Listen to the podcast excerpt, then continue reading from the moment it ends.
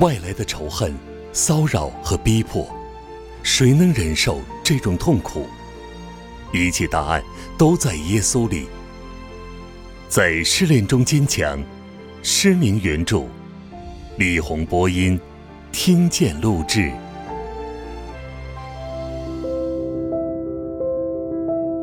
第五章，为主受苦的特权。因为你们蒙恩，不但得以信服基督，并要为他受苦。腓立比书一章二十九节。基督徒受逼迫的阴影在我们面前摇晃着，它的广泛性和残暴，很可能远超以前一切的逼迫，一件足以令人惊惧的事实。洗脑、酷刑、集中营、监狱、精神病诊所，更可怕的苦难、折磨，甚至屠杀，涌进我们心中。但对这些苦难，我们有一个奇妙的秘密，和其他会临到我们身上截然不同。那就是为主受苦。我们受苦不是为某些原因，也不是为一个有缺点蒙骗我们的人，更不是为一个妖言惑众甚至虐待人民的国君。历史不断重演，即使在今天。仍有千万人向这些领袖委身，前仆后继地为他们献上一切，甚至不惜洒热血、抛头颅，到头来却发现自己被欺骗了。但作为基督徒，我们有为主受苦甚至舍命的特权。他是威严和胜利的至高之主，是借着他创造了世界。希伯来书一章二节，这位神的儿子穿着荣耀、慈爱、公义和真理的袍子，他是无与伦比的，世上最伟大的人也不能跟他相较。他更是全然不同、完全无罪的，他就是全能的神，天上地下的掌握者。为了我们，他奇异的爱。使他取了最卑微的地位，受尽世人的轻蔑，成为忧伤之子，自愿经历最痛苦的死亡。今天，神谦卑的羔羊，再一次耐心地忍受着这些亵渎、被利用、嘲讽，在无数亵渎的歌舞剧、话剧和其他制作中被贬低。耶稣更迫切地呼召我们到他身边，与他一同忍受羞辱、蔑视和逼迫，让我们以爱相报，因为他是配得的。罪人竟被赐以为主受苦的特权，战胜了撒旦。哥罗西书二章十五节。现在。压着一切地下权势做胜利的巡行，很快他就会在全世界面前公开展示并彰显他对撒旦的胜利。我们这些必死的罪人，能在侍奉和预备天国的路中被许为神的同工。哥林多前书三章九节，已是不可思议，但更奇异的是。我们竟能因受苦而被同样称为神的同工，也就是主基督的伴侣。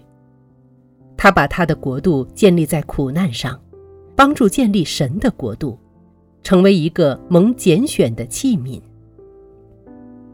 主证实这个呼召，他说：“我也要指示他，为我的名必须受许多苦难。”《使徒行传》九章十六节。初期以至二十世纪的基督教殉道者，察觉到为主受苦是何等大的荣耀。保罗认为这是个恩典，一个特权。《腓立比书》一章二十九节，是当代一大喜讯。在逼迫中，那些遇到大屠杀的基督徒常是充满了喜乐。他们的心为主而火热，为主的名背负耻辱和困苦的荣耀盖过了他们。对他们而言，耶稣的名永远是甜美的名，代表了一切荣耀和大能、智慧和美好，以及无可限量的爱。近年的殉道者之所以能像以前的殉道者一样忍受逼迫，快乐的为主受苦，能完全顺服神，在逼迫临到前，因爱的驱使而走主的路，只因耶稣是他们最优先和最重要的爱，否则他们是做不到的。耶稣在地上的一生，甚至在受苦以前，就充满了卑微、羞辱。失望、贫穷、孤单、被拒和种种自我牺牲的精神。当逼迫临到时，那些因爱主而选了主的道路、追随他脚步的真门徒，就会甘于受苦，并且爱他的心如火炙热。他们越是练习与主同悲十架，他们与主就越亲密。爱的火焰就烧得越旺盛。温柔的主深爱我们，渴望我们也深爱他。他恳求我们爱我，选择我的路，来与我一起背起你的十字架，跟从我。因爱与感激，我渴望靠近你身边，虽我心忧伤痛苦。受苦之主，我要与你同行，我主耶稣。虽然你道路是牺牲受苦，我愿跟随。今天仍有练习的时间，使我们成为十字架的真门徒。逼迫使我们对苦难训练有素，耶稣比以前更迫切地呼唤我们。因为我们的前途就决定于是否跟随他实价的道路。此刻，他向我们挑战，要我们踏上他的道路，舍己，忍受卑贱、羞辱、排斥、不公、失望和肉身的苦难，更加倍尽忠。我们若愿意爱他，不管遍体鳞伤而仍走这条路。说：“为你，为你，主耶稣。”我们对主的爱就会强烈起来。这是一个渐进的过程。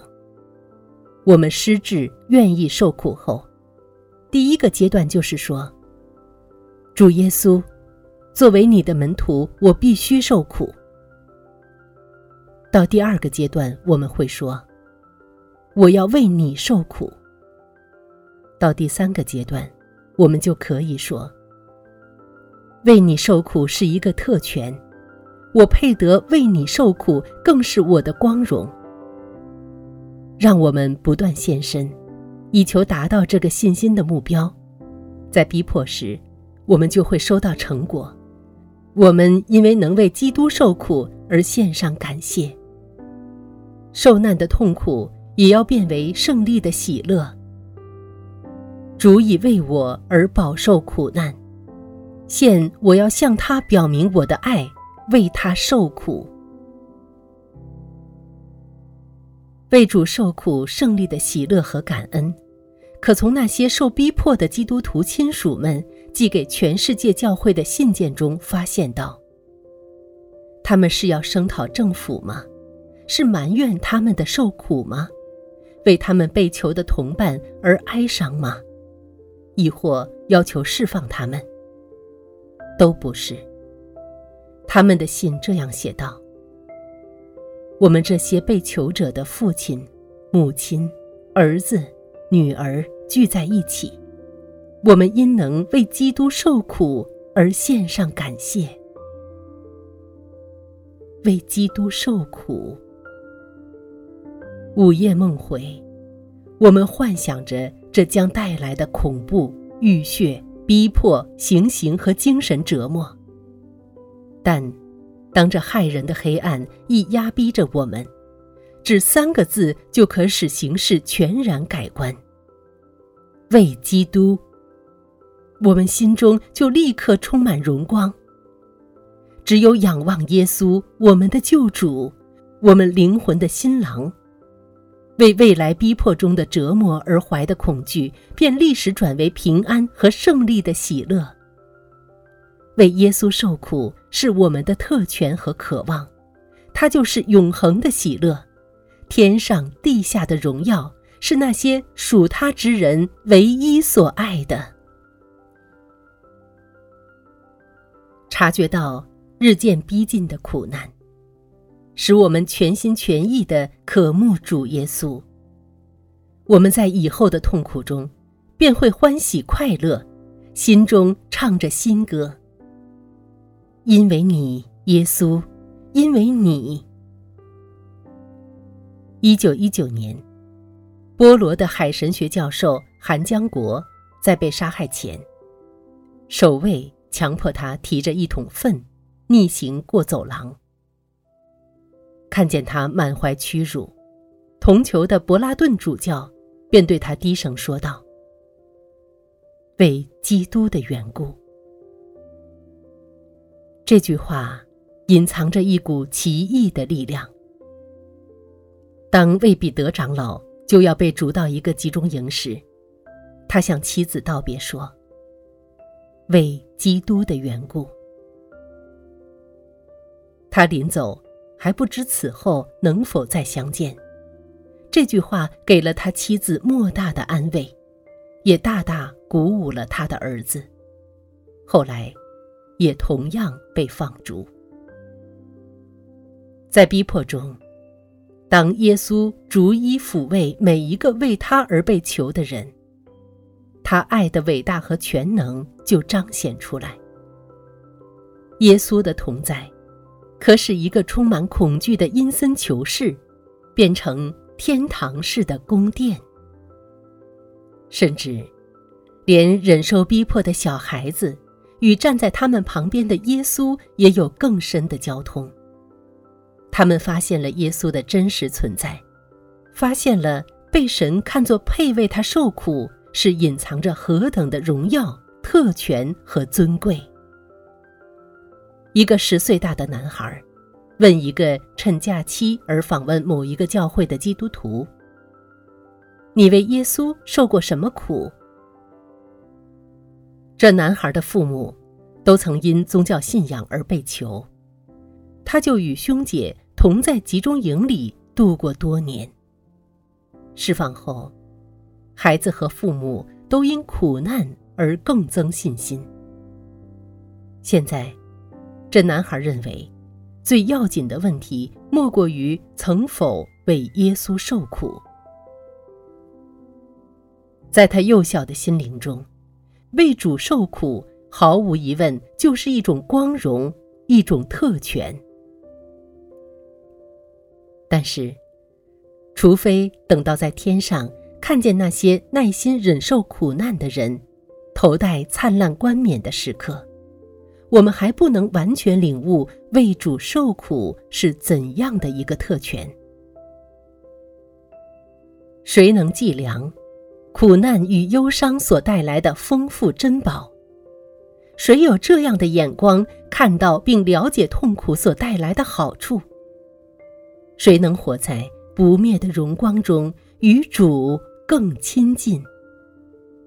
是那些在他身旁背起石架。